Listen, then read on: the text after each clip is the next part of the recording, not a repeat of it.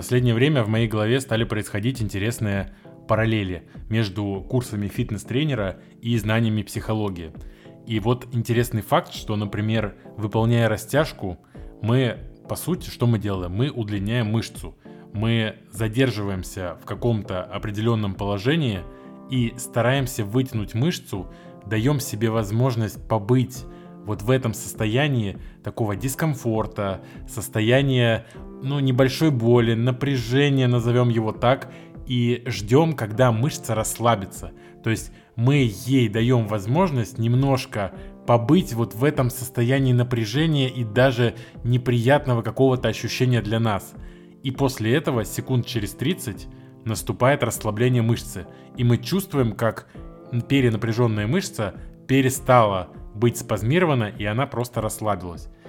А, интересный факт, что когда мы работаем с нашими эмоциями, по сути, чтобы пережить эмоцию, ее получается, что не нужно даже глушить. То есть часто бывает так, что хочется от эмоций избавиться. То есть, например, э, есть какое-то негативное переживание, и мне хочется из него сбежать. Там, например, попробовать его чем-то заполнить, вытеснить. И ведь оно нифига так не работает. Это переживание просто остается с нами, улетает куда-то глубже, и потом изнутри уже начинает нас рушить. А что если сделать похожую аналогию, например, как с растяжкой, да, мы просто позволяем себе быть в этом переживании, даем себе возможность прогревать, даем себе возможность понапрягаться, даем себе возможность погрустить, позлиться, прожить эту эмоцию, да, конструктивно, да, выбирая именно вариант, в котором мы это проживем, но все-таки прожить. И тогда, как я заметил, сама эмоция достаточно быстро начинает проходить, потому что мы от нее не бегаем и не тратим силу на то, чтобы как-то ее там заменить, заместить, а мы просто ее проживаем и все.